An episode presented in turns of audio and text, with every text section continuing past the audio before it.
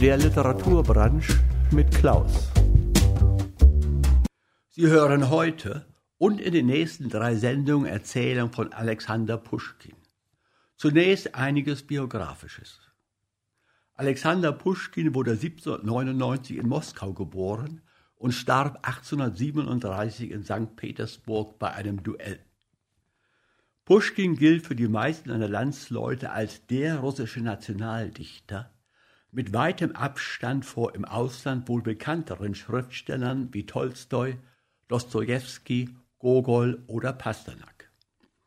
Seine bekanntesten Werke sind das Drama Boris Godunow und die Erzählung Pikdam.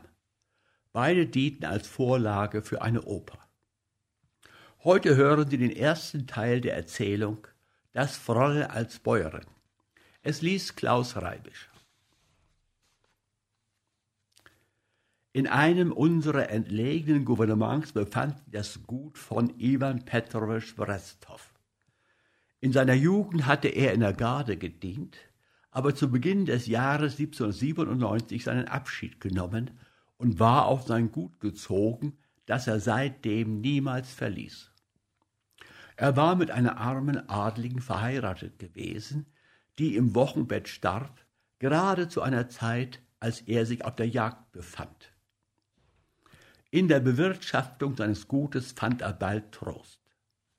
Er baute sich ein Haus nach eigenem Plan, richtete eine Tuchfabrik ein, sicherte sich ein Einkommen und begann, sich für den klügsten Mann in der ganzen Gegend zu halten.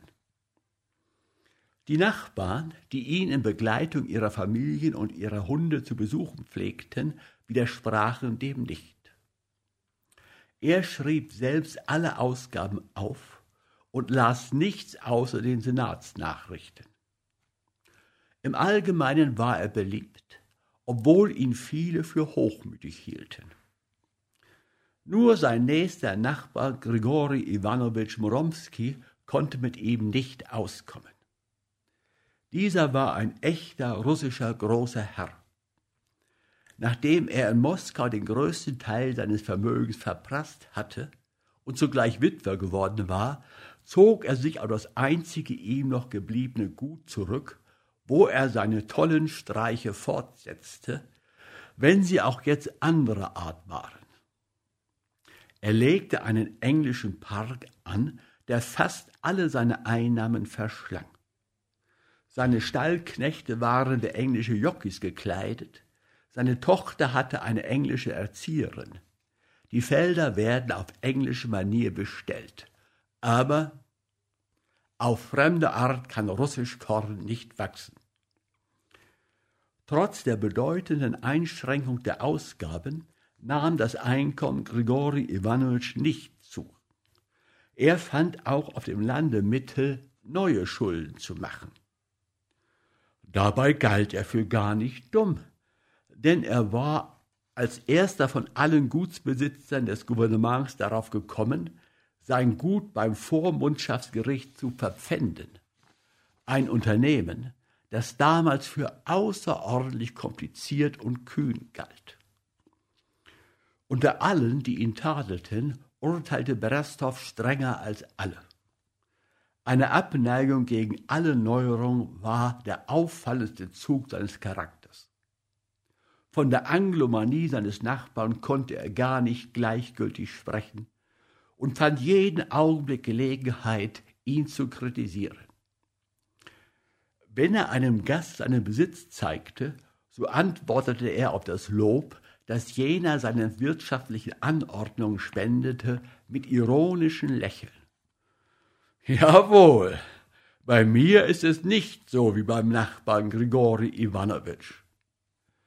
Was soll ich mich auf englische Manier zugrunde richten?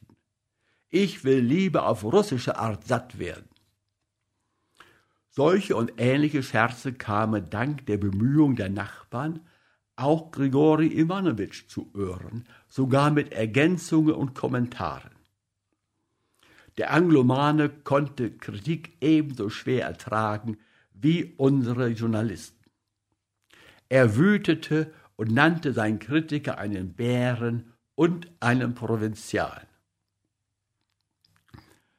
Solche Art waren die Beziehungen zwischen den beiden Gutsbesitzern, als der Sohn Bereshoff zu seinem Vater aufs Gut kam. Er war an der Universität erzogen worden und hatte die Absicht, in den Militärdienst zu treten. Allein sein Vater wollte es ihm nicht erlauben. Für den Zivildienst fühlte der junge Mann nicht die geringste Befähigung. Sie wollten einander nicht nachgeben. Der junge Alexei begann das Leben eines reichen Landjunkers zu führen und ließ sich für jeden Fall einen Schnurrbart stehen. Alexei war in der Tat ein strammer Bursche. Es wäre wirklich schade gewesen, wenn es seiner schlanken Figur versagt bliebe, von einer Militäruniform umspannt zu werden, und wenn er, statt hoch zu Ross zu stolzieren, seine Jugend über Kanzleiakten gebückt verbringen müsste. Wenn die Nachbarn sahen, wie er bei einer Jagd immer allen voran, ohne auf Weg und Steg zu achten, dahersprengte, sagten sie einstimmig, dass aus ihm niemals ein ordentlicher Amtsvorstand werden würde. Die jungen Mädchen beobachteten ihn und vergafften sich sogar in ihn. Aber Alexei schenkte ihm wenig Beachtung, und sie sahen den Grund seiner Gefühllosigkeit in einem geheimen Liebesbunde. Diejenigen meiner Leser, die noch nie auf dem Land gelebt haben, können sich keine Vorstellung davon machen, wie entzückend die jungen Mädchen in der Provinz sind. In der reinen Luft, im Schatten ihrer Apfelbäume aufgewachsen, schöpfen sie die Kenntnis des Lebens und der Welt aus Büchern. Vereinsamung, Freiheit und Lektüre zeitigen in ihnen früh Gefühle und Leidenschaften, die unseren an Zerstreuung gewöhnten Schönen unbekannt sind. Für so ein junges Mädchen ist schon der Ton einer Postwagenschelle ein Erlebnis. Eine Reise nach der nächsten Stadt wird als eine wichtige Epoche ihres Lebens angesehen und der Besuch eines Fremden hinterlässt eine lange, zuweilen eine ewige Erinnerung. Es ist natürlich einem jeden erlaubt, sich über einige ihrer Eigenheiten lustig zu machen, aber die Scherze eines oberflächlichen Beobachters vermögen ihre tatsächlichen Vorzüge nicht zu vernichten. In den Hauptstädten genießen die Frauen vielleicht eine bessere Erziehung, aber der gesellschaftliche Verkehr schleift bald die Eigentümlichkeiten des Charakters ab und macht die Seelen ebenso einförmig wie den Kopfputz. Dies soll weder als Vorwurf noch als Tadel ausgesprochen werden. Man kann sich wohl vorstellen, welchen Eindruck Alexei auf unsere jungen Mädchen machen musste. Er war der Erste, der finster und enttäuscht vor ihnen erschien. Der Erste, der ihnen von verlorenen Freuden und von einer verwelkten Jugend sprach. Außerdem trug er einen schwarzen Ring und einen Totenkopf. Das alles war in jenem Gouvernement noch neu. Die jungen Mädchen waren alle in ihn vernarrt. Am meisten interessierte sich aber für ihn die Tochter meines Anglomanen Lisa. Die Väter verkehrten nicht miteinander, und sie hatte Alexei noch nicht gesehen, während alle jungen Nachbarinnen nur von ihm sprachen. Sie war siebzehn Jahre alt. Ihr dunkles, sehr anmutiges Gesicht wurde von schwarzen Augen belebt. Sie war das einzige Kind und darum verhätschelt. Ihre Lebhaftigkeit und die Streiche, die sie jeden Augenblick anstellte, entzückten den Vater und brachten ihre Erzieherin, Miss Jackson, zu Verzweiflung. Diese war eine vierzigjährige affektierte alte Jungfer, die sich die Wangen weiß und die Brauen schwarz malte, zweimal im Jahre die Pamela las, dafür zweitausend Rubel Gehalt bekam und in diesem barbarischen Russland vor Langeweile verging. Lisas Zofe hieß Nastja. Sie war etwas älter, aber ebenso leichtsinnig wie ihre Herren. Lisa liebte sie sehr, vertraute ihr alle ihre Geheimnisse an, beriet sich mit ihr über jeden Streich, mit einem Worte, Nastja war auf dem Gute Prelocino eine viel wichtigere Person als jede Vertraute der Helden einer französischen Tragödie. Erlauben Sie mir heute einen Besuch zu machen? sagte einmal Nastja, während sie ihre Herren ankleidete. Gerne, wohin willst du denn? Nach Tugulovo, zu den Berestows. Die Frau ihres Koches hat Namenstag und war gestern hier, um uns zum Essen zu bitten. Da sieht man es, sagte Lisa. Die Herrschaften sind verfeindet und die Diener laden einander ein. Was gehen uns die Herrschaften an? entgegnete Nastja. Außerdem gehöre ich Ihnen und nicht Ihrem Papa. Sie sind doch nicht mit dem jungen Berstow verzankt. Mögen nur die Alten streiten, wenn es ihnen Spaß macht. Nastja, gib dir Mühe, Alexei Berstow zu sehen und sage mir dann, wie er aussieht und was er für ein Mensch ist. Nastja versprach es ihr, und Lisa wartete den einen ganzen Tag mit Ungeduld auf ihre Rückkehr. Nastja kam gegen Abend.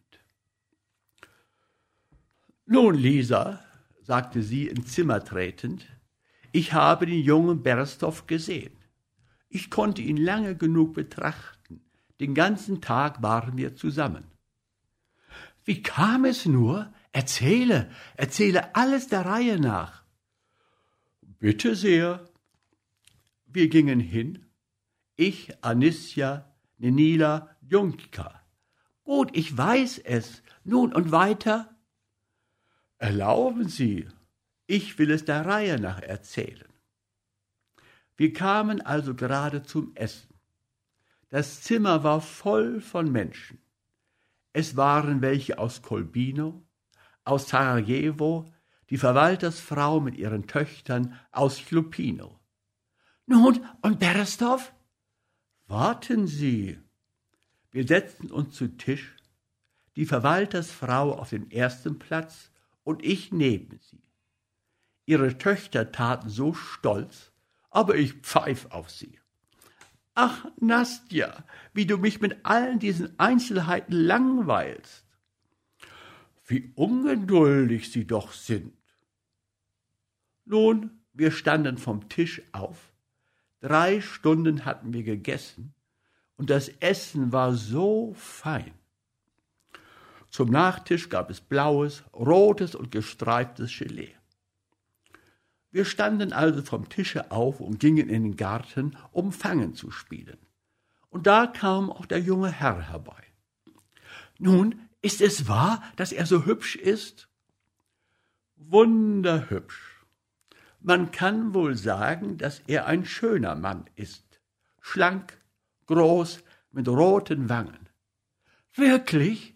Und ich hatte mir gedacht, dass er blass sein muss. Nun, wie kam er dir vor? Traurig? Nachdenklich?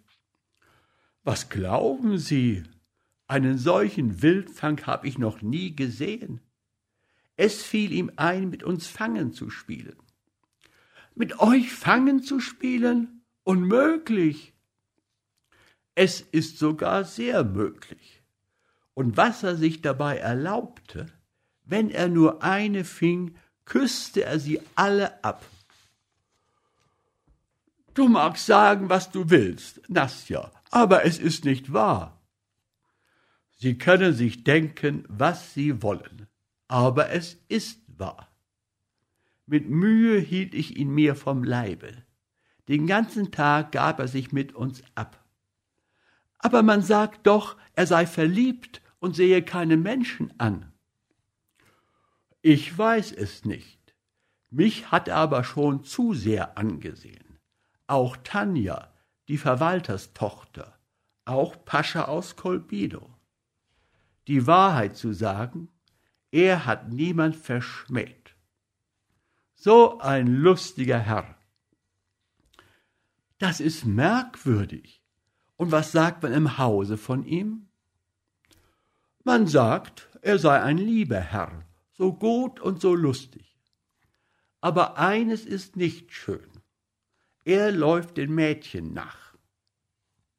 Ich würde es noch für kein großes Unglück halten. Mit der Zeit wird er gesetzter werden. Wie gerne möchte ich ihn sehen, sagte Lisa mit einem Seufzer. Warum sollte das so schwierig sein? Tugilovo ist nicht weit von uns, nur drei Werst. Gehen Sie mal in die Gegend spazieren oder reiten Sie aus. Sie werden ihm gewiss begegnen. Er geht jeden Tag am frühen Morgen mit seiner Flinte auf die Jagd. Nein, das geht nicht. Er könnte glauben, dass ich ihm nachlaufe. Außerdem sind unsere Väter verzankt und ich kann gar nicht seine Bekanntschaft machen. Ach, Nastja, weißt du was? Ich will mich als Bäuerin verkleiden. Ja, wirklich. Ziehen Sie sich ein grobes Hemd und ein Sarafan an und gehen Sie ohne Bedenken nach Tugilovo. Ich wette, Beresov wird sie nicht an sich vorbeigehen lassen. Ich verstehe auch ausgezeichnet, wie die hiesigen Bauern zu sprechen. Ach, Nastja, liebe Nastja, welch ein herrlicher Einfall. Und Lisa ging zu Bett mit der Absicht, ihren lustigen Plan auch wirklich auszuführen. Gleich am anderen Tag machte sie sich an die Ausführung. Sie schickte auf den Markt ließ grobe Leinwand, blauen Baumwollstoff und Messingknöpfe holen, schnitt sich mit Nastjas Hilfe ein Hemd und ein Sarafan zu, ließ die ganze Gesindestube arbeiten und am Abend war schon alles fertig. Lisa probierte ihr neues Kleid vor dem Spiegel und musste sich gestehen, dass sie sich selbst noch nie so hübsch gesehen hatte. Sie repetierte ihre Rolle, Sie verbeugte sich im Gehen, sprach die Bauernsprache, lachte, das Gesicht mit dem Ärmel bedeckend, und Nastja zollte ihr volle Anerkennung.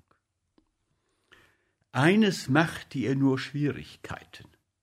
Sie versuchte barfuß durch den Hof zu gehen, aber der Rasen stach ihre zarten Sohlen, und der Sand und die Steinchen kamen ihr unerträglich vor. Nastja kam auch hier zu Hilfe. Sie nahm von Lisas Fuß Maß, lief aufs Feld zum Hirten Trophim und bestellte von ihm ein paar Bastschuhe nach diesem Maße. Am nächsten Tage war Lisa schon beim ersten Morgengrauen wach. Das ganze Haus schlief noch. Nastja erwartete vor dem Tore den Hirten. Die Flöte ertönte, und die Dorfherde zog am Herrenhause vorbei. Tropfen gab Nastja im Vorbeigehen die winzigen bunten Bastschuhe und bekam dafür einen halben Rubel als Lohn. Lisa kleidete sich leise als Bäuerin an, gab Nastja flüsternd ihre Anordnung in Bezug auf Miss Jackson, ging durch die Hintertreppe in den Gemüsegarten und lief ins freie Feld. Im Osten leuchtete das Morgenrot. Der heitere Himmel, die Morgenfrische, der Tau, der leise Wind und das Zwitschern der Vögel erfüllten Lisas Herz mit Fröhlichkeit. Da sie jemand Bekannten zu begegnen fürchtete, flog sie buchstäblich dahin. Als sie sich dem Wäldchen an der Grenze des väterlichen Besitztums näherte, verlangsamte sie ihre Schritte. Hier musste sie auf Alexei warten. Heftig pochte ihr Herz. Sie wusste selbst nicht warum. Aber die Furcht, die unsere jugendlichen Streiche begleiten, bildet doch ihren Hauptreiz. Lisa trat in den Schatten des Wäldchens. Dumpfes, Widerhallendes Rauschen begrüßte hier das Mädchen. Ihre lustige Stimmung wurde etwas gedämpft. Allmählich versank sie in süße Träumerei. Sie dachte, kann man aber mit Sicherheit bestimmen, was sich so ein siebzehnjähriges junges Mädchen allein im Walde in der sechsten Morgenstunde denkt? So ging sie nachdenklich auf einen an beiden Seiten von hohen Bäumen beschatteten Wege, als sie plötzlich von einem schönen Jagdhunde angebellt wurde. Lisa erschrak und schrie auf. Im gleichen Augenblick rief eine Stimme Tubo, Schuba, ici. Und ein junger Jäger kam hinter einem Gebüsch hervor. Hab keine Angst, meine Liebe, sagte er zu Lisa. Mein Hund beißt nicht. Lisa hatte sich schon von ihrem Schrecken erholt und verstand, sich die Umstände zunutze zu machen. Aber nein, gnädiger Herr, sagte sie, indem sie sich halb erschrocken und halb schüchtern stellte. Ich habe solche Angst. Der Hund ist so böse. Gleich wird er wieder losspringen. Alexei, der Leser hat ihn natürlich schon erkannt, musterte indessen genau die junge Bäuerin. Ich begleite dich, wenn du dich fürchtest, sagte er. Du erlaubst mir doch, neben dir zu gehen. Wer kann's dir wehren? antwortete Lisa. Jeder hat seine Freiheit, und die Landstraße gehört allen. Woher bist du? Aus Prilucino. Ich bin die Tochter des, Tochter des Schmiedes Wassili und gehe Pilze sammeln. Lisa trug an einem Schnürchen einen Bastkorb. Und du, Herr, du bist doch aus Tugilowo, nicht? Gewiss, antwortete Alexei. Ich bin Kammerdiener des jungen Herrn. Alexei wollte seine Stellung der ihrigen anpassen. Lisa sah ihn aber an und lachte. Du lügst, sagte sie. Ich bin nicht so dumm und sehe, dass du der Herr selbst bist. Woran erkennst du das? An allem. Doch wie? Wie soll man den Herrn vom Diener nicht unterscheiden können? Du trägst dich anders und redest anders und rufst auch den Hund in einer fremden Sprache. Lisa gefiel Alexei immer mehr. Da er nicht gewohnt war, bei den hübschen Bauernmädchen Umstände zu machen, wollte er sie umarmen. Aber Lisa sprang zurück und nahm plötzlich eine strenge und kalte Miene an, die Alexei zwar amüsierte, aber von weiteren Angriffen abhielt. Wenn Sie wollen, dass wir auch ferner gute Freunde bleiben, sagte sie wichtig, so wollen Sie sich nicht wieder vergessen. Wer hat dich diese Weisheit gelehrt? Fragte Alexei lachend. Vielleicht meine bekannte Nastja, die Zofe eures gnädigen Fräuleins? Auf solchen Wege wird jetzt die Aufklärung verbreitet. Lisa fühlte, dass sie aus ihrer Rolle gefallen war und verbesserte sich sofort. Was denkst du dir denn? sagte sie. Komme ich denn nie ins Herrenhaus? Sei unbesorgt. Ich habe gar manches gehört und gesehen. Aber, fuhr sie fort, wenn ich mit dir plaudere, finde ich keine Pilze. Herr, geh du deinen Weg und ich gehe den meinen. Leben Sie wohl. Lisa wollte weitergehen, aber Alexei hielt sie bei der Hand zurück. Wie heißt du, mein Herz? Akulina, antwortete Lisa, indem sie sich bemühte, ihre Finger aus der Hand Alexeis zu befreien. Lass mich, Herr, es ist Zeit, dass ich nach Hause komme.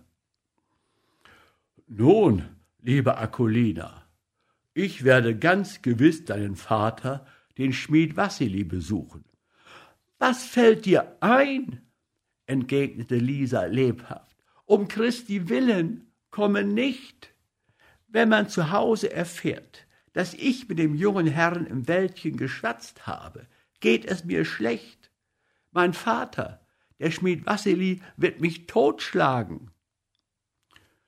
Aber ich will dich unbedingt wiedersehen. Nun, dann komme ich einmal wieder her, um Pilze zu sammeln. Liebe Akulina, ich möchte dich küssen, aber ich wage es nicht. Also morgen um diese Zeit, nicht wahr? Ja, ja. Und du wirst mich nicht betrügen? Nein, schwöre es mir. Nun, dann schwöre ich es beim heiligen Freitag, dass ich kommen werde. Die jungen Leute trennten sich. Lisa kam aus dem Walde, durchschritt das Feld, schlich sich in den Garten und stürzte Hals über Kopf auf die Meierei, wo Nastja sie erwartete. Hier zog sie sich um, gab auf die Fragen der ungeduldigen Vertrauten zerstreute Antworten und eilte ins Wohnzimmer. Der Tisch war gedeckt, das Frühstück war fertig und Miss Jackson, die bereits fertig geschminkt und so eng geschnürt war, dass ihre Taille an ein Likörglas gemahnte, schnitt dünne Brotscheiben ab. Der Vater lobte sie wegen ihres frühen Spazierganges. Nichts ist gesünder, sagte er, als beim Sonnenaufgang aufzustehen. Er zitierte mehrere Beispiele langer Lebensdauer, die er aus englischen Zeitschriften geschöpft hatte, und bemerkte, dass alle Menschen, die über hundert Jahre gelebt, keinen Brandwein zu sich genommen hätten und immer wie im Sommer, so auch im Winter bei Sonnenaufgang aufgestanden wären. Lisa hörte ihm nicht zu. Im Geiste durchlebte sie von neuem alle Umstände der heutigen Zusammenkunft. Die ganze Unterhaltung Akulinas mit dem jungen Jäger und empfand Gewissensbisse. Vergebens hielt sie sich selbst vor, dass die Unterhaltung die Grenzen des Anstandes nicht überschritten habe und dass ihr Streich keinerlei Folgen haben könne. Ihr Gewissen war lauter als die Stimme der Vernunft. Das Versprechen, das sie für den nächsten Tag gegeben hatte, beunruhigte sie mehr als alles. Sie war schon entschlossen, den feierlichen Eid nicht zu halten. Aber Alexei könnte ja, nachdem er auf sie vergebens gewartet, im Dorfe die Tochter des Schmiedes Wassili, die wirkliche Akulina, ein dickes, pockennarbiges Mädel aufsuchen, und so würde er hinter ihren leichtigen Streich kommen. Dieser Gedanke erschreckte sie, und sie entschloss sich, am nächsten Morgen wieder als Akulina ins Wäldchen zu kommen. Alexei war seinerseits entzückt. Den ganzen Tag dachte er nur an die neue Bekannte und nachts wollte das Bild der dunklen Schönen nicht aus seiner Fantasie weichen. Kaum tagte es, als er schon fertig angekleidet war. Ohne sich Zeit zu lassen, sein Gewehr zu laden, ging er mit seinem treuen Schoga ins Feld und eilte nach dem Ort der verabredeten Zusammenkunft. Gegen eine halbe Stunde verging in einer für ihn unerträglichen Erwartung. Endlich sah er den blauen Sarafan im Gebüsch schimmern und stürzte der lieben Akulina entgegen. Sie lächelte über sein Entzücken und seine Dankbarkeit. Aber Alexei bemerkte sofort in ihrem Gesicht Spuren von Traurigkeit und Unruhe. Er wollte die Ursache wissen. Lisa gestand, dass ihr Schritt ihr leichtsinnig erscheine, dass sie ihn bereue, dass sie dieses Mal das gegebene Versprechen nicht hätte brechen wollen, dass aber diese Begegnung die letzte sein müsse, und sie ihn bitte, die Bekanntschaft, die zu nichts Gutem führen könnte, abzubrechen. Das alles wurde natürlich in der Bauernsprache gesagt. Aber die für ein einfaches Mädchen so ungewöhnlichen Gedanken und Empfindungen setzten in Erstaunen. Er wandte seine ganze Beredsamkeit an, um Akulina von ihrer Absicht abzubringen.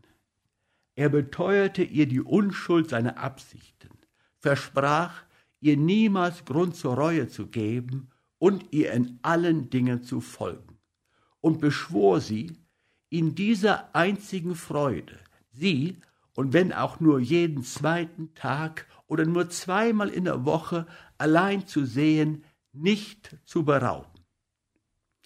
Er redete die Sprache der wahren Leidenschaft und war in diesem Augenblick wirklich verliebt. Lisa hörte ihn schweigend an. Gib mir dein Wort, sagte sie endlich, dass du mich niemals im Dorfe suchen und niemals nach mir fragen wirst. Gib mir dein Wort, keine anderen Zusammenkünfte mit mir zu suchen als die, die ich selbst bestimme. Alexei fing schon an, beim heiligen Freitag zu schwören, aber sie hielt ihn lächelnd zurück. Ich brauche keine Schwüre, sagte Lisa, mir genügt dein bloßes Versprechen. Dann gingen sie freundschaftlich plaudern durch den Wald, bis Lisa ihm sagte, es ist Zeit. Sie schieden, und Alexei konnte, als er allein geblieben, nicht begreifen, wie das einfache Bauernmädchen es verstanden habe, nach zwei Begegnungen eine solche Macht über ihn zu erlangen. Seine Beziehungen zu Akoline hatten für ihn den Reiz der Neuheit und obwohl die Vorschriften des sonderbaren Bauernmädchens ihm als eine Last erschienen, kam ihm nie der Gedanke, sein Wort nicht zu halten.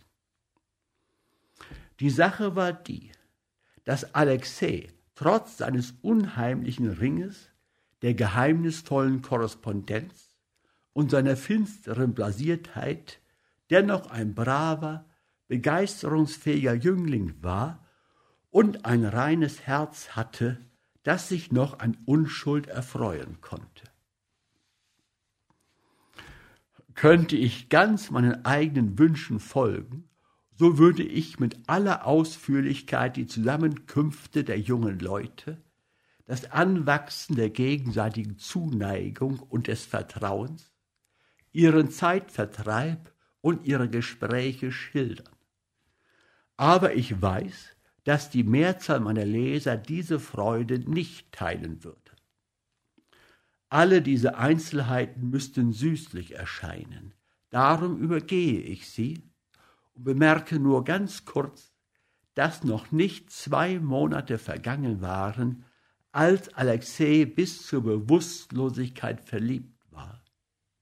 Und auch Lisa, wenn auch schweigsamer als er, doch nicht gleichgültiger als er war. Sie waren beide in der Gegenwart glücklich und dachten wenig an die Zukunft. Der Gedanke an unzertrennliche Bande kam ihnen recht oft in den Sinn, aber sie hatten noch nie darüber gesprochen. Die Ursache ist ja klar. Wie zugetan Alexei seiner geliebten Akulina auch war, musste er doch immer an den Abstand denken, der ihn von dem armen Bauernmädchen trennte. Lisa aber wusste, welche Feindschaft zwischen ihren Vätern bestand und wagte es nicht, auf ihre Versöhnung zu hoffen. Außerdem wurde ihr Ehrgeiz heimlich durch die vage romantische Hoffnung aufgestachelt, den Gutsherrn von Tugelowo zu Füßen der Tochter des Schmiedes von Prilucino zu sehen. Ein plötzlich eingetretenes wichtiges Ereignis hätte aber beinahe ihre gegenseitigen Beziehungen geändert. An einem heiteren, kalten Morgen, einem jener Morgen, an denen unser russischer Herbst so reich ist, ritt Iwan Petrowitsch Beresow aus und nahm für jeden Fall drei Paar Windhunde, einen Stallknecht und mehrere mit Klappern versehene Jungen mit. Um dieselbe Stunde ließ Grigori Iwanowitsch Moromski, vom schönen Wetter verführt, seine Stute mit dem englisch gestutzten Schwanz satteln und ritt im Trab durch seinen anglisierten Besitz. Als er sich dem Wäldchen näherte, erblickte er seinen Nachbar, der in einem mit Fuchspelz gefütterten Rock stolz auf seinem Pferde saß und den Hasen erwartete, den die Jungen durch Geschrei und Geklappe aus dem Gebüsch treiben sollten. Hätte Grigori Iwanowitsch diese Begegnung voraussehen können, so würde er sicher umgekehrt sein. Er war aber ganz unerwartet auf Berestow gestoßen und stand plötzlich in der Entfernung eines Pistolenschusses von ihm. Es war nicht zu machen. Muromski ritt als gebildeter Europäer auf seinen Feind zu und begrüßte ihn höflich. Berestow erwiderte den Gruß mit dem gleichen Anstand, mit dem ein zahmer Bär sich auf Geheiß seines Wärters vor den Herrschaften verbeugt. In diesem Augenblick sprang der Hase aus dem Walde und lief querfeldein. Berestow und sein Stallknecht schrien aus vollem Halse auf, ließen die Hunde los und folgten im Galopp dem Hasen. Das Pferd Moronskis, das noch nie auf der Jagd gewesen war, erschrak und begann wild zu rennen. Muromski, der sich für einen guten Reiter hielt, ließ dem Pferde die Zügel und war innerlich über diesen Zufall froh, der ihn von der unangenehmen Gesellschaft befreite. Als aber das Pferd zu einem Graben gelangte, den es bisher nicht gesehen, warf es sich auf die Seite und Moromski fiel aus dem Sattel. Er stürzte schwer auf den hartgefrorenen Boden, lag da und verfluchte seine kurzschwänzige Stute. Iwan Petrowitsch sprengte auf ihn zu und erkundigte sich, ob er sich nicht wehgetan hätte. Inzwischen kam der Stallknecht mit dem schuldigen Pferd, das er am Zaume führte, zurück. Er half Moromski in den Sattel und Berasow lud ihn zu sich ein. Moromski konnte die Einladung nicht abschlagen, da er sich dem Nachbarn gegenüber für verpflichtet fühlte, und so kehrte Berestow mit Triumph nach Hause zurück, nachdem er einen Hasen erbeutet hatte und seinen Feind, verwundet, fast als Kriegsgefangenen mit sich führte. Die Nachbarn kamen beim Frühstück in ein freundschaftliches Gespräch. Moromski bat Berestow um eine Droschke, da er gestehen musste, dass er nach dem Sturze nicht imstande war, nach Hause zu reiten.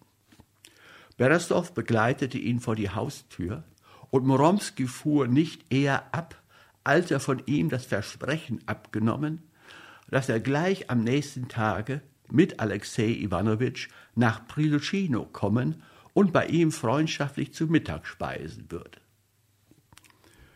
So hatte es den Anschein, dass eine alte, tief eingewurzelte Feindschaft dank der Scheu einer kurzschwänzigen Stute beigelegt werden sollte. Lisa eilte Grigori Iwanowitsch entgegen. Was ist das, Papa? fragte sie erstaunt. Warum hinken Sie? Wo ist Ihr Pferd? Wessen Droschke ist das? Das wirst du nicht erraten, my dear, antwortete ihr Grigori Iwanowitsch und erzählte ihr alles, was vorgefallen war. Lisa traute ihren Ohren nicht. Grigori Iwanowitsch ließ sie gar nicht aus dem Erstaunen herauskommen, indem er ihr erklärte, dass morgen die beiden Berestow bei ihm speisen würden. Was sagen Sie? rief sie erbleichend. Die Berestow, Vater und Sohn? Morgen sollen sie bei uns essen. Nein, Papa, tun Sie, was Sie wollen, aber ich werde mich um keinen Preis zeigen. Was hast du? Bist du von Sinnen? versetzte der Vater. Seit wann bist du so schüchtern?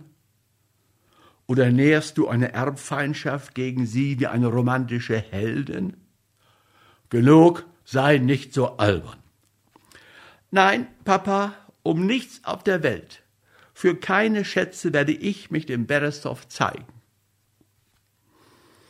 Grigori Iwanowitsch zuckte die Achseln und stritt mit ihr nicht mehr. Denn er wusste, dass man bei ihr durch Widerspruch nichts erreichen konnte. Und er zog sich zurück, um nach diesem folgenschweren Ritte auszuruhen. Lisa Grigorjewna ging auf ihr Zimmer und rief Nastja herbei. Sie berieten sich lange wegen des morgigen Besuches. Was wird sich Alexei denken, wenn er im wohlerzogenen Fräulein seine Akulina wiedererkennt? Was für eine Meinung wird er von ihrem Betragen, von ihrem Anstand und von ihrer Vernunft haben? Andererseits wollte Lisa gerne sehen, welchen Eindruck auf ihn eine so unerwartete Begegnung machen würde. Plötzlich kam ihr ein Gedanke. Sie teilte ihn Nastja mit. Beide freuten sich, als hätten sie einen Schatz gefunden und beschlossen, den Gedanken unbedingt zu verwirklichen. Am anderen Tage fragte Grigori Iwanowitsch seine Tochter beim Frühstück, ob sie noch immer die Absicht habe, sich vor dem Berestow zu verstecken.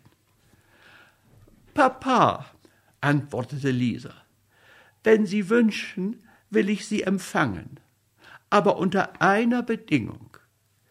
Wie ich vor Ihnen auch erscheine, wie ich mich auch benehme, Sie dürfen mich nicht schelten und auch auf keine Weise Erstaunen oder Unzufriedenheit äußern.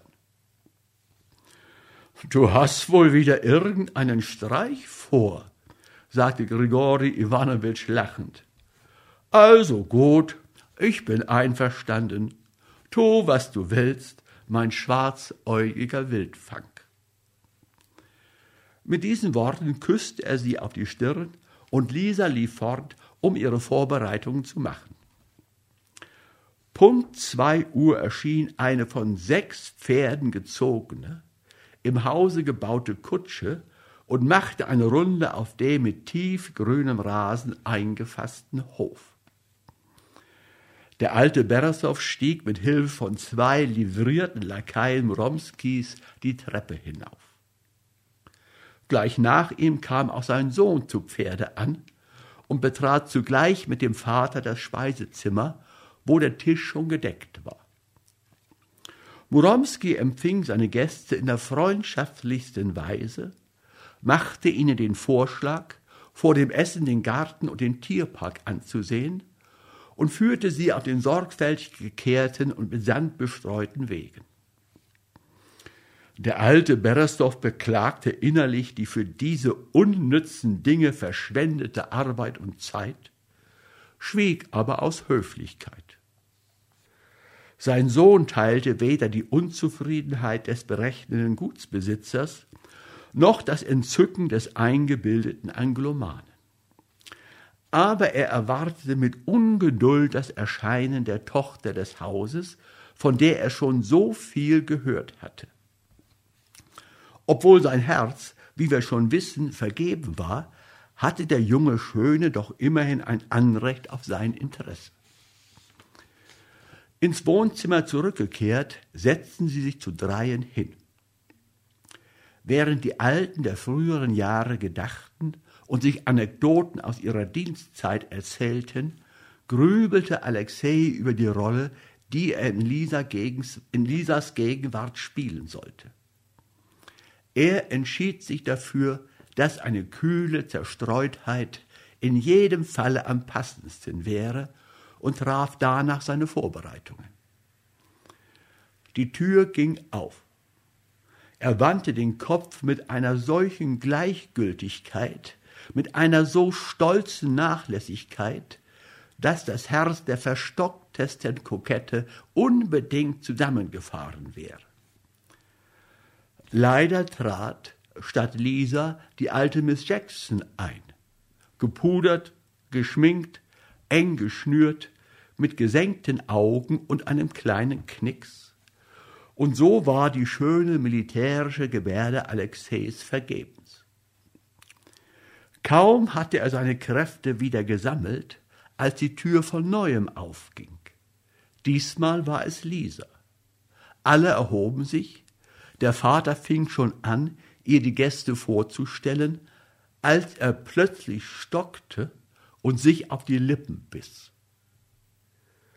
Lisa, seine dunkle Lisa war bis an die Ohren gepudert und geschminkt. Viel ärger als Miss Jackson selbst. Die falschen Locken, viel heller als ihr eigenes Haar, waren wie eine Perücke aus der Zeit Ludwig XIV. aufgesteckt. Die Ärmel waren steif wie der Reifrock der Madame de Pompadour. Die Taille war so eng geschnürt, dass sie einem X glich. Und alle noch nicht verpfändeten Brillanten ihrer Mutter funkelten an ihren Fingern, Hals und Ohren. Alexei konnte in diesem lächerlichen und glänzenden Fräulein seine Akulina nicht wiedererkennen.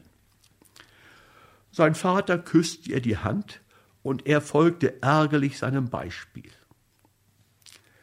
Als er ihre weißen Finger berührte, kam es ihm vor, als zitterten sie. Indessen bemerkte er das absichtlich vorgestreckte und kokett beschuhte Füßchen. Das versöhnte ihn einigermaßen mit ihrem übrigen Aufzug. Und was die Schminke betrifft, so hatte er sie, offen gestanden, in seiner Herzenseinfalt auf den ersten Blick nicht bemerkt, wie er sie auch später gar nicht sah. Grigori Iwanowitsch dachte an sein Versprechen und bemühte sich, kein Erstaunen zu zeigen. Doch der Streich seiner Tochter kam ihm so amüsant vor, dass er sich kaum beherrschen konnte. Aber der steifen Engländerin war es gar nicht zum Lachen. Sie ahnte, dass Puder und Schminke aus ihrer Kommode entwendet worden waren. Und die Röte des Ärgers leuchtete durch das künstliche Weiß ihres Gesichtes hindurch. Sie warf flammende Blicke der jungen Verbrecherin zu, welche alle Erklärung auf eine andere Gelegenheit aufschob und so tat, als bemerkte sie nichts. Man setzte sich zu Tisch. Alexei fuhr fort, die Rolle des Zerstreuten und Nachdenklichen zu spielen. Lisa tat geziert, sprach in singendem Ton durch die Zähne und nur Französisch. Der Vater sah sie jeden Augenblick an. Er begriff nicht, welches Ziel sie dabei verfolgte, aber fand das alles sehr amüsant. Die Engländerin raste innerlich und schwieg. Ivan Petrowitsch allein fühlte sich wie zu Hause. Er aß für zwei, trank so viel wie immer, lachte über sein eigenes Lachen und redete von Minute zu Minute freundschaftlicher und lustiger. Endlich standen sie vom Tische auf. Die Gäste empfahlen sich, und Grigori Iwanowitsch machte seiner Lachlust und Neugier Luft. Was fiel dir ein, sie zu Narren zu halten? fragte Elisa. Weißt du aber, die weiße Schminke steht dir sehr gut. Ich will nicht auf die Geheimnisse der Damentoilette eingehen, aber an deiner Stelle würde ich mich immer schminken.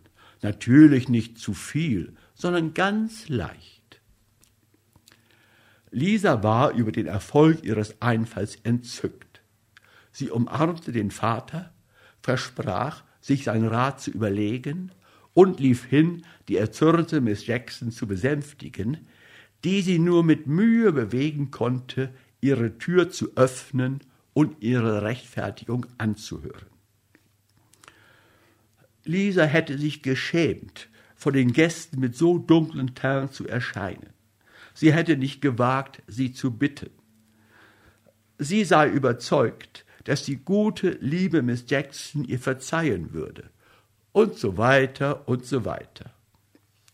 Miss Jackson überzeugte sich, dass Lisa gar nicht daran gedacht habe, sie lächerlich zu machen, beruhigte sich, küsste Lisa und schenkte ihr als Pfand der Versöhnung ein Töpfchen englische weiße Schminke, das Lisa mit dem Ausdrucke aufrichtigen Dankes annahm. Der Leser wird erraten, dass Lisa am folgenden Morgen nicht versäumte, im Wäldchen der Zusammenkünfte zu erscheinen. Herr, warst du gestern bei unseren Herrschaften? fragte sie sofort Alexei. Wie gefiel dir unser gnädiges Fräulein? Alexei antwortete, dass er sie nicht beachtet habe. Schade, entgegnete Lisa. Warum denn schade? fragte Alexei weil ich dich fragen wollte, ob es wahr ist, was die Leute sagen. Was sagen die Leute? Ist es wahr, dass ich dem gnädigen Fräulein ähnlich sehe? Was für Unsinn! Im Vergleich zu dir ist sie ein Scheusal. Ach, Herr, es ist Sünde, so zu sprechen. Unser gnädiges Fräulein ist so weiß vom Gesicht, so schön geputzt. Wie könnte ich mich mit ihr vergleichen? Alexei schwur, dass sie schöner sei als alle die weißen, gnädigen Fräuleins und begann, um sie vollständig zu beruhigen, ihr ihre Herren so lächerlich zu schildern, dass Lisa herzlich lachen musste. Aber, sagte sie seufzend, wenn unser Fräulein vielleicht auch lächerlich ist, so bin ich doch im Vergleich zu ihr eine ungebildete, dumme Gans. Ach, sagte Alexei, ein großes Unglück. Wenn du willst, werde ich dich lesen und schreiben lehren. Ja, wirklich? antwortete Lisa. Warum sollte ich es nicht versuchen? Gerne, meine Liebe. Wir wollen gleich anfangen. Sie setzten sich, Alexei holte Bleistift und Notizbuch aus der Tasche und Akulina lernte erstaunlich schnell die Buchstaben. Alexei konnte ihre Gelehrigkeit gar nicht genug bewundern. Am nächsten Morgen wollte sie schon zu schreiben versuchen, der Bleistift wollte ihr anfangs nicht gehorchen, aber nach wenigen Minuten malte sie schon die Buchstaben recht ordentlich. Was für ein Wunder! Sagte Alexei. Und in der Tat, bei der dritten Stunde war Lisa bereits imstande, Natalia, die Bojarentochter, zu lesen. Sie unterbrach die Lektüre mit Bemerkungen, die Alexei in aufrichtiges Erstaunen versetzten, füllte auch ein ganzes Blatt Papier mit Sätzen aus der gleichen Erzählung. Nach einer Woche war zwischen ihnen schon ein Briefwechsel im Gange. Als Postbüro diente ihnen eine, eine Höhlung in einer alten Eiche. Nastja versah im Geheimen das Amt eines Briefträgers. Dorthin brachte Alexei seine mit großen Buchstaben geschriebenen Briefe und fand dort die auf einfaches blaues Papier gekritzelten Krähenfüße seiner Geliebten. Akulina eignete sich eine gute Ausdrucksweise an und ihr Geist bildete und entwickelte sich zusehends. Indessen festigte sich die vor kurzem geschlossene Bekanntschaft zwischen Ivan Petrovich Berestow und Grigori Iwanowitsch Mronski immer mehr. Sie verwandelte sich bald in Freundschaft, und zwar aus folgenden Gründen.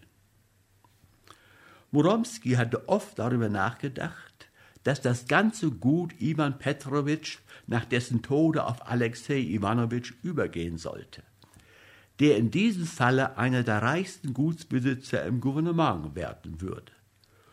Daher liege gar kein Grund vor, warum er Lisa nicht heiraten sollte. Der alte Beressow seinerseits hielt zwar seine Nachbarn für etwas verrückt, von der englischen Narrheit besessen, wie er sich ausdrückte, leugnete aber darum doch seine vielen Vorzüge nicht, zum Beispiel seine seltene Tüchtigkeit. Grigori Iwanowitsch war nahe verwandt mit dem Grafen Pronsky, einem angesehenen und einflussreichen Mann. Der Graf könnte Alexei sehr nützlich sein, und Moromsky, so glaubte Iwan Petrowitsch, würde sich wahrscheinlich freuen, seine Tochter so gut verheiraten zu können. Die Alten überlegten sich die Sache ein jeder bei sich so lange, bis sie endlich ihre Ansichten austauschten. Sie umarmten sich, versprachen die Sache in Angriff zu nehmen und begannen ein jeder von seiner Seite vorzuarbeiten. Moromski hatte noch eine große Schwierigkeit zu bewältigen. Seine Betsy zu überreden, Alexei, den sie seit jenem denkwürdigen Mittagessen nicht mehr gesehen hatte, näher kennenzulernen. Es hatte den Anschein, als gefielen sie einander sehr wenig. Alexei hatte wenigstens seinen Besuch im Prelucino nicht mehr wiederholt, und Lisa zog sich immer auf ihr Zimmer zurück, wenn Iwan Petrowitsch die Ehre seines Besuches machte. Aber, dachte sich Grigori Iwanowitsch, wenn Alexei jeden Tag zu mir kommt, wird Betsy sich an, in ihn verlieben müssen. Das ist die Ordnung der Dinge. Die Zeit wird das ihrige tun. Iwan Petrowitsch machte sich weniger Sorgen um den Erfolg seiner Absichten. Er ließ seinen Sohn noch am selben Abend zu sich ins Kabinett kommen, steckte sich eine Pfeife an und sagte nach einigem Schweigen, Warum sprichst du nicht mehr vom Militärdienst, Aljoscha? Oder lockt dich die Husarenuniform nicht mehr? Nein, Väterchen, antwortete Alexei respektvoll, ich sehe, es ist Ihnen nicht gefällig, dass ich zu den Husaren gehe. Meine Pflicht ist es, ihnen zu gehorchen. Gut, antwortete Iwan Petrovich. Ich sehe, dass du ein gehorsamer Sohn bist. Das ist für mich ein Trost. Und ich will dich nicht zwingen, jetzt gleich in den Zivildienst zu treten. Vorläufig möchte ich dich verheiraten. Mit wem, Väterchen? fragte Alexei erstaunt. Mit Lisaweta Grigorjewna Muromskaja, antwortete Iwan Petrowitsch. Die Braut ist doch nett. Väterchen, ans Heiraten denke ich noch nicht. Du denkst noch nicht, aber ich habe statt deiner nachgedacht und mir alles überlegt wie Sie wünschen. Aber Lisa Murunskaya gefällt mir gar nicht. Sie wird dir schon später gefallen. Wenn du dich an sie gewöhnst, wirst du sie auch lieb gewinnen. Ich halte mich nicht für fähig, sie glücklich zu machen. Ihr Glück geht dich nichts an? Wie? So achtest du den Willen des Vaters? Das ist ja schön wie Sie wünschen, aber ich will nicht heiraten und ich werde auch nicht heiraten. Du wirst heiraten oder ich werde dich verfluchen und das Gut, das schwöre ich dir bei Gott, verkaufen oder verschwenden und dir keinen Heller hinterlassen. Ich gebe dir drei Tage zum Nachdenken. Inzwischen sollst du dich nicht unterstehen, mir vor die Augen zu kommen. Alexei wusste, dass, wenn sein Vater sich etwas in den Kopf setzte, man es ihm nicht mal mit einem Nagel wieder austreiben konnte. Aber Alexei war seinem Vater nachgeraten und ebenso starrköpfig wie er. Er ging auf sein Zimmer, und begann zu grübeln über die Grenzen der väterlichen Gewalt. Über Lederweter Grigorjewna, über seines Vaters feierliches Versprechen, ihn zu einem Bettler zu machen.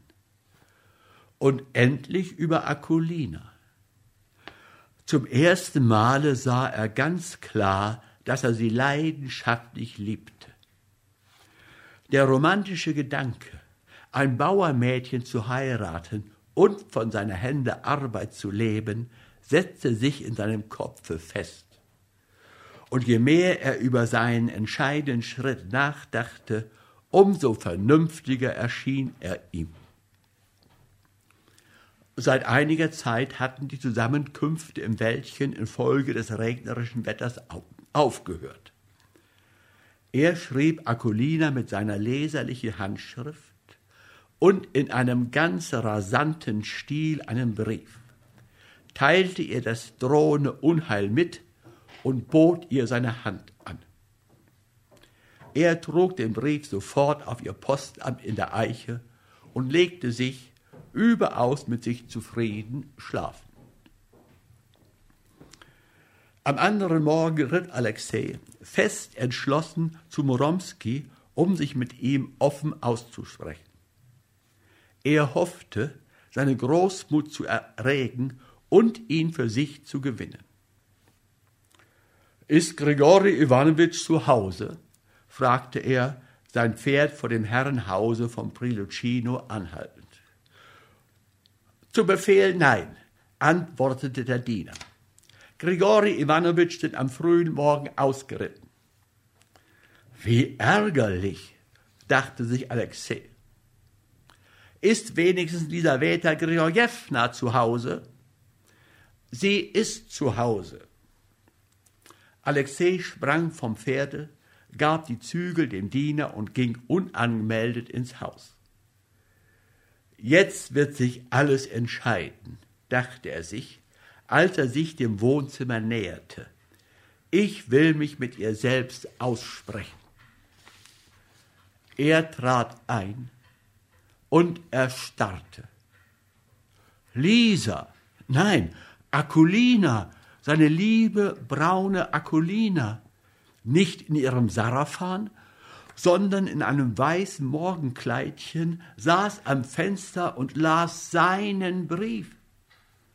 Sie war so vertieft, dass sie ihn nicht eintreten hörte. Alexei konnte sich eines freudigen Ausrufes nicht enthalten. Lisa fuhr zusammen, hob den Kopf, schrie auf und wollte fortlaufen. Akulina, Akulina! Lisa versuchte, sich von ihm zu befreien. Aber lassen Sie mich, mein Herr. Akulina, meine liebe Akulina, wiederholte er, ihr die Hände küssend. Miss Jackson, die Zeugin dieser Szene war, wusste nicht, was sie sich denken sollte. In diesem Augenblick ging die Tür auf und Grigori Iwanowitsch trat ein. Aha, sagte Moromski, es scheint, ihr habt die Sache schon selbst ins Reine gebracht. Die Leser werden mich der überflüssigen Verpflichtung entbinden, auch noch die Lösung zu beschreiben. Sie hörten heute das Fräulein als Bäuerin von Alexander Puschkin. Es las Klaus Reibisch.